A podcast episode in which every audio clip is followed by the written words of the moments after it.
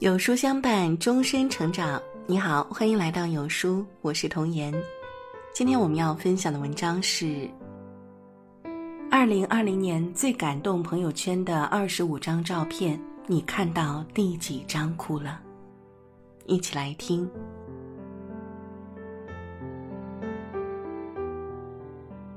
第一张，炸鸡店爆炸，店主夫妻都被大火和热油重度烧伤。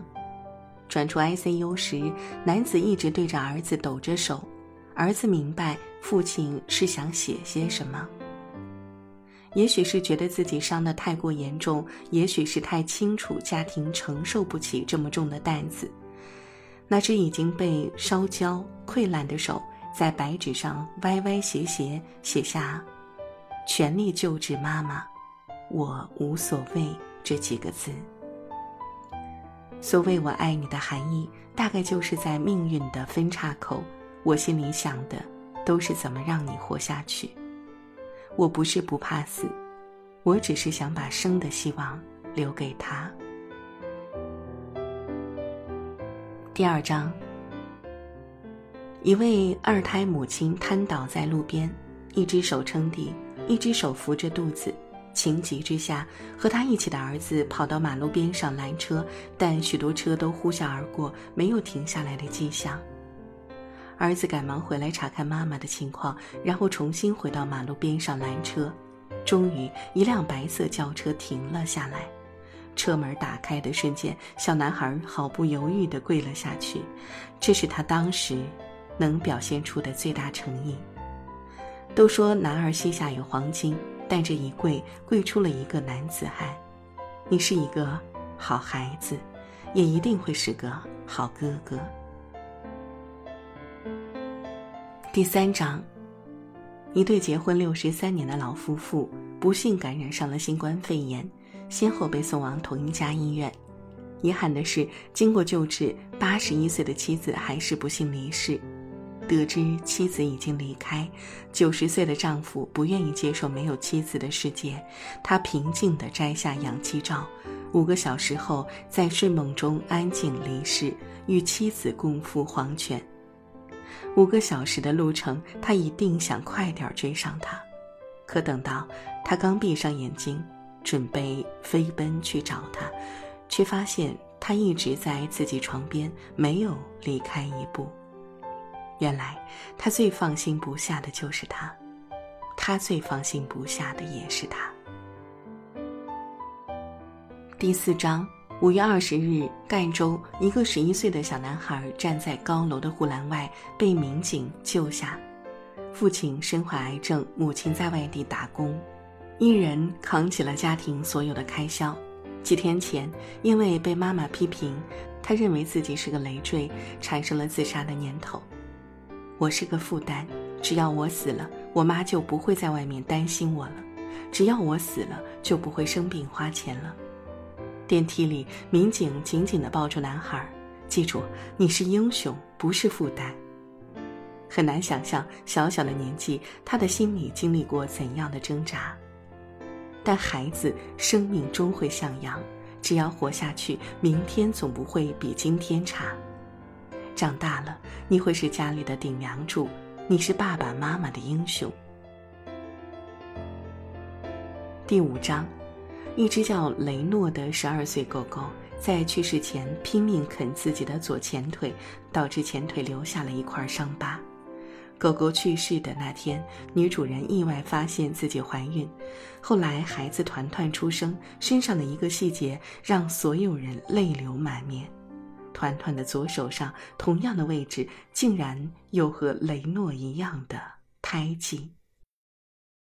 回到汪星球，我实在不放心你，所以会来看看你。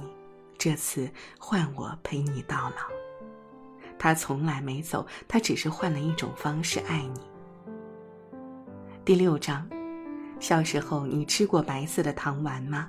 一九五零年，小儿麻痹症在全国开始泛滥，病毒学博士顾方舟团队临危受命研制疫苗。为了证明疫苗的安全有效性，顾方舟和队员以身试药，喝下没有任何安全保障的疫苗。十天后，顾方舟安然无恙，但孩子呢？谁会愿意拿自己的孩子做实验？一旦失败，孩子要么瘫痪，要么死亡。顾方舟又站了出来，含着眼泪，让自己不满一岁的儿子吃下了疫苗。他要赌，去赌能换到上百万儿童的生命的希望。后来，疫苗被做成了糖丸，护佑了几代人的生命健康，为小儿麻痹病症敲响了丧钟。我一生做了一件事，值得，值得，孩子们快快长大，报效祖国。这，大概就是一个老人能为国家所写的最美的情书。第七章。他们是患难夫妻，因战争中走散，从此天各一方，没有对方的音讯。等再见到彼此时，已经过去了五十七年。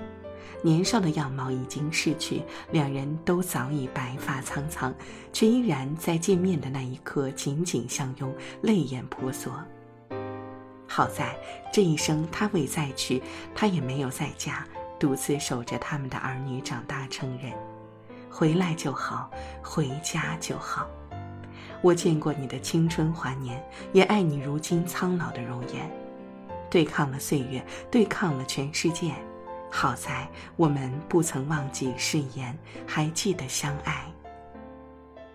第八章：西昌突发大火，数千人逆行进入山林，投入救火行动。宁南县灭火队队员应召出征。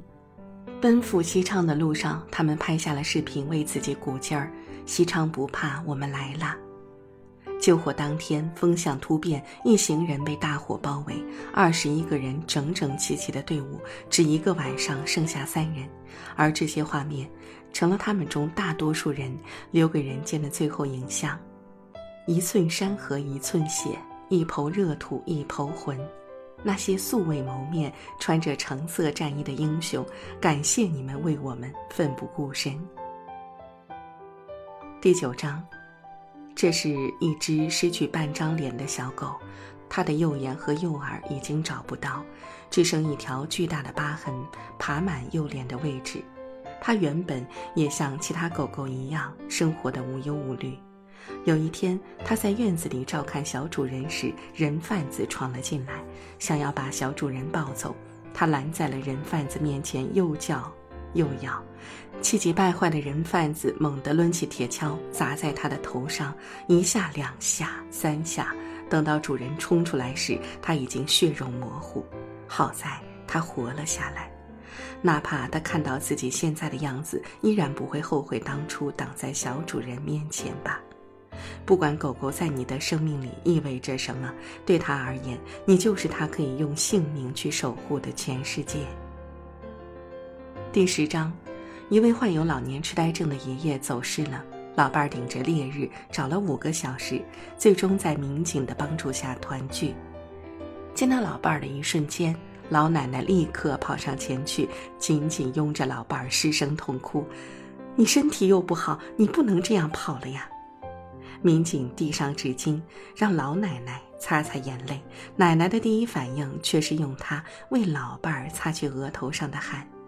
爷爷患病数年，他贴身照顾，无怨无悔。回家的路上，奶奶也一直抱着老伴儿，生怕他又丢了。也许这就是被人当成宝的感觉吧。都说少来夫妻老来伴儿。人这辈子最幸运的事情，大概就是到老了，那个人依然还在你左右，不离不弃。第十一章，这个独臂独腿骑行在川藏路上的男子叫郭少宇。十二年前，因为一场事故，他失去自己的右手和右腿，但他并不甘心在床上度过一生。二零一六年开始，他踏上了骑行之路。四年来，他带着假肢看遍了祖国的山川湖海。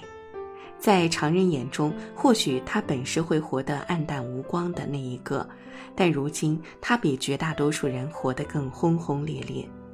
命运再坏，也拦不住热爱。有梦的时候，别放弃。第十二章。一个男人走进电梯，他靠着扶手打了几个哈欠，只过去几秒的时间，他竟站着睡着了。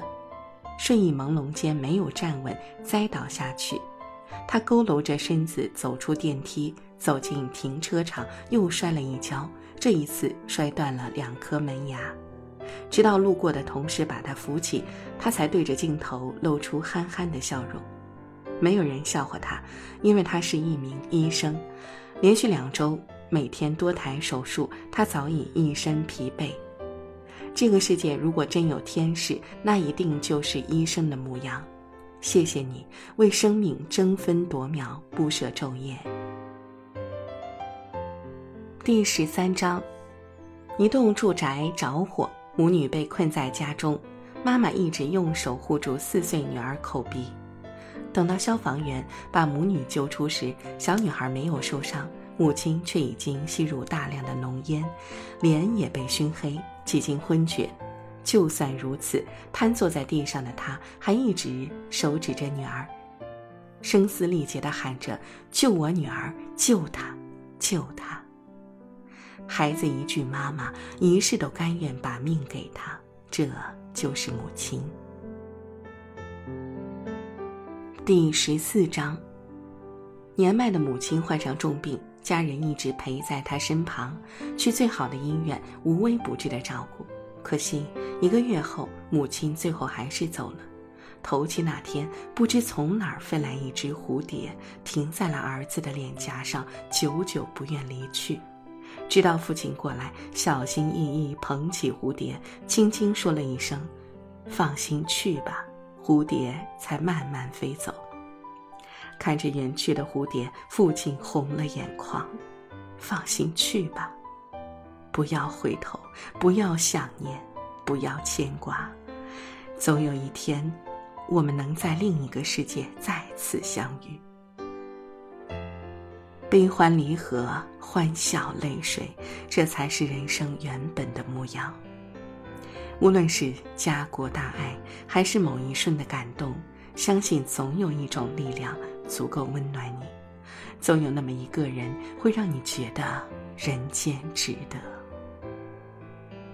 童话说，这个世界黑暗总是与光明共存，我们无法逃避黑暗，但是我们永远可以选择拥抱光明。好了，这就是今天为您分享的文章了。生活中总会有人给予我们最温暖善意。所以，只要每个人都能多一点温度，这个世界就会更加温柔。识别下方二维码，测测属于你的专属温度吧。听完今天的文章，有书君有件事情想跟大家说。有书友反馈说，最近不会按时收到有书的文章了，那是因为公众号现在不再按时间推送，而是有了新的算法。如果你跟有书互动多，有书就会出现在列表靠前的位置。如果你想要更多的看到有书，就麻烦你点一点再看，多和我们互动，这样有书就能出现在您公众号靠前的位置啦。走心的朋友越来越少，所以您才对我们越来越重要。未来的日子，还希望有您一路同行。好了，今天的文章就分享到这里喽。长按扫描文末二维码，在有书公众号菜单免费领取五十二本好书，每天有主播读给你听。明天同一时间，我们不见不散。